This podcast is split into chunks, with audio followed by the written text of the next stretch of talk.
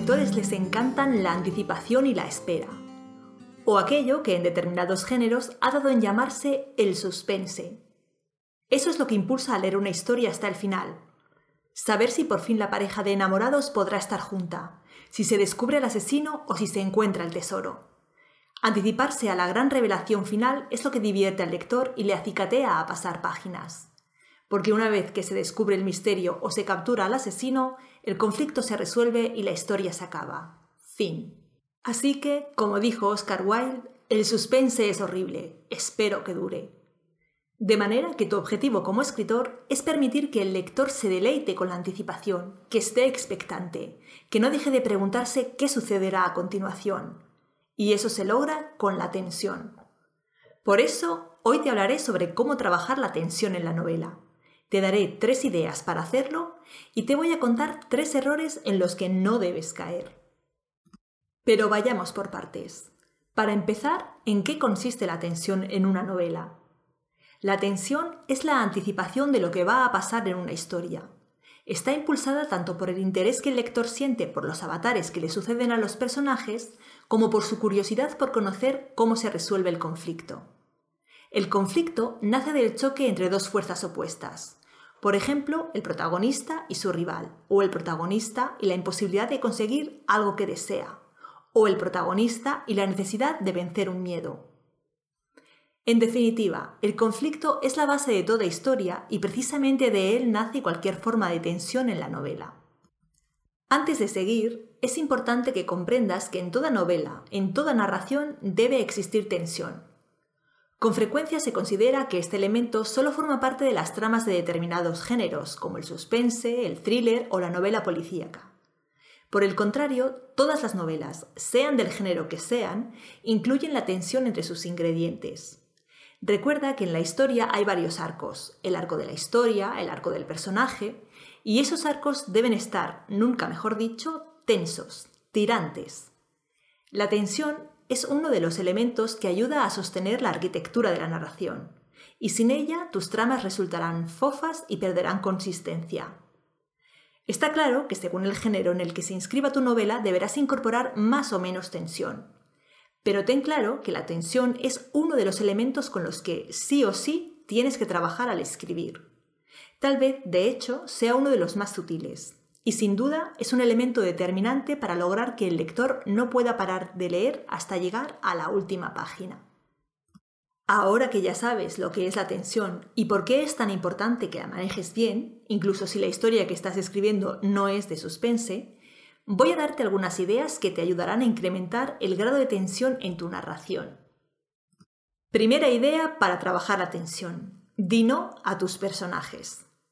Con los personajes ocurre como con los hijos.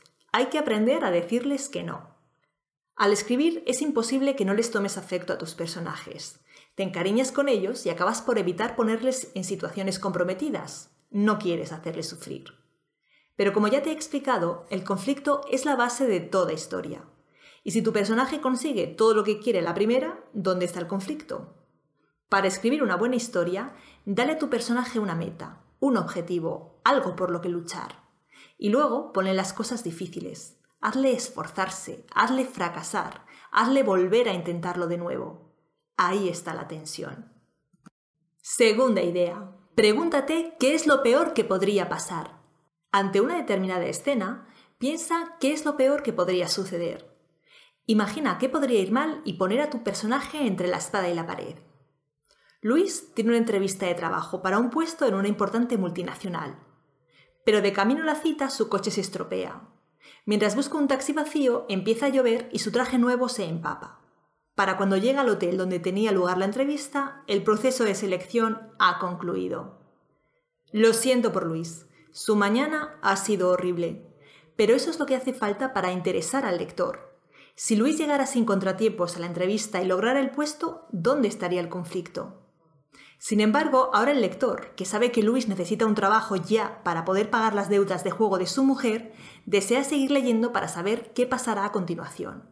¿Encontrará Luis otro trabajo? ¿O la mafia se cobrará con violencia las deudas acumuladas? Tercera idea. El mundo no es un lugar perfecto. Pues eso, que el mundo en el que vivimos no es perfecto, y esto debe reflejarse en tu, en tu historia. Incluye en tus tramas los defectos, problemas y fallos de nuestra sociedad. Paro, prostitución, precariedad, contaminación, corrupción, superpoblación, crimen. Incluso si tu historia ocurre en un entorno donde en apariencia no existen los problemas, como una familia rica en un medio social privilegiado, debes crear problemas para ellos.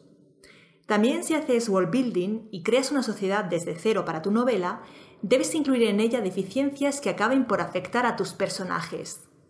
Tal vez exista una raza que esclavice a otra, o la contaminación obliga a tu protagonista a abandonar su planeta en busca de otro de cielos más limpios. Incluir en tu historia los problemas que afectan a nuestras sociedades no solo le dará mayor profundidad, además será una fuente de conflictos que te ayudarán a crear situaciones de tensión. Cuarta idea, potencia el desacuerdo. En la vida real evitamos por todos los medios posibles el conflicto. Tratamos de evitar el desacuerdo y nos esforzamos en llegar a consensos y encontrar los puntos en común con quienes nos rodean. Pero en la ficción nada resulta más aburrido que cuando todos los personajes se llevan bien. Así que arroja entre ellos la manzana de la discordia. Haz que tus personajes discutan, que no se lleven bien, que tengan opiniones encontradas y que no den su brazo a torcer con facilidad. Tus lectores lo agradecerán. Y llegamos a la quinta y última idea para incrementar la tensión en tu novela. Eleva la recompensa. Te he contado que el protagonista tiene que tener un objetivo, una meta. Quiere alcanzar algo, conseguir alguna cosa. Una forma excelente de aumentar la tensión es, cuando la historia ya esté avanzada, aumentar su recompensa. Imagínate que un colono parte hacia el oeste para conquistar una nueva tierra en la que empezar una nueva vida como granjero. El viaje es duro y debe enfrentarse a muchos peligros. Pieles rojas, una naturaleza agreste, enfermedades, animales salvajes. Pero su deseo de establecerse en una tierra en la que será por fin propietario es lo que lo empuja a continuar a pesar de todo. Hacia la mitad del viaje se topa con una familia con la que hará parte del camino. Se enamora de la hija mayor y en su corazón nace el deseo de hacerla su esposa para que comparta con él su nuevo y prometedor destino. Nuestro protagonista tiene ahora más motivos que nunca para perseverar en su aventura y no tirar la toalla por duras que se pongan las cosas. No solo quiere la tierra, también quiere el amor de una mujer. Cuando se eleva la recompensa que aguarda el protagonista de la historia, se eleva de inmediato la tensión, porque surgen más obstáculos a los que el personaje deberá hacer frente. Y a mayor número de obstáculos, más fuerte es el conflicto.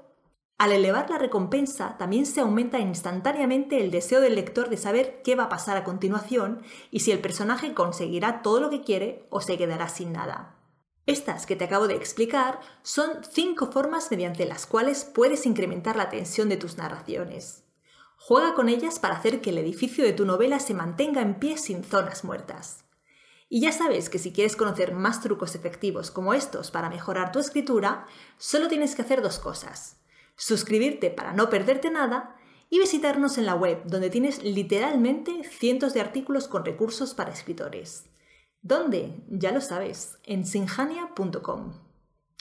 Bueno, te he dado cinco ideas que van a reforzar la tensión de tu novela, pero ahora presta también atención a los tres errores en los que los escritores soléis caer y que pueden estropear por completo la tensión de una historia. Los errores que afectan a la tensión en una novela se relacionan de manera natural con los puntos que te acabo de contar. Tenerlos presentes, sobre todo en el momento de la reescritura, puede ayudarte a apretar un poco los hilos que sostienen tu argumento. Si notas que tu historia está falta de tensión, seguramente sea por uno de estos tres motivos.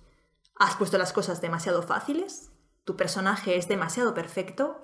¿O has resuelto demasiado pronto el conflicto? Primer error. Poner las cosas demasiado fáciles. Como ya te he dicho, si tu personaje logra superar los obstáculos con demasiada facilidad, sin sufrir demasiado, la tensión de tu novela hará aguas. Haz que le cueste ganar e incluso que pierda algunas veces. Segundo error. Tus personajes son demasiado perfectos. Has construido un personaje amable, simpático, generoso, empático, bondadoso. Así que es imposible que tenga problemas con nadie ni que nadie desee hacerle daño o perjudicarlo. Un buen personaje se asemeja a la manera en que somos las personas reales Tiene claros y sombras, y de ellos surgen los conflictos. Haz que tu personaje sea incapaz de perdonar a su padre, que tenga un vicio inconfesable, que no sea capaz de tomar una decisión. Haz que se equivoque. Cada error y cada defecto de tu personaje son fuentes de conflicto, y como ya sabes, del conflicto surge la tensión.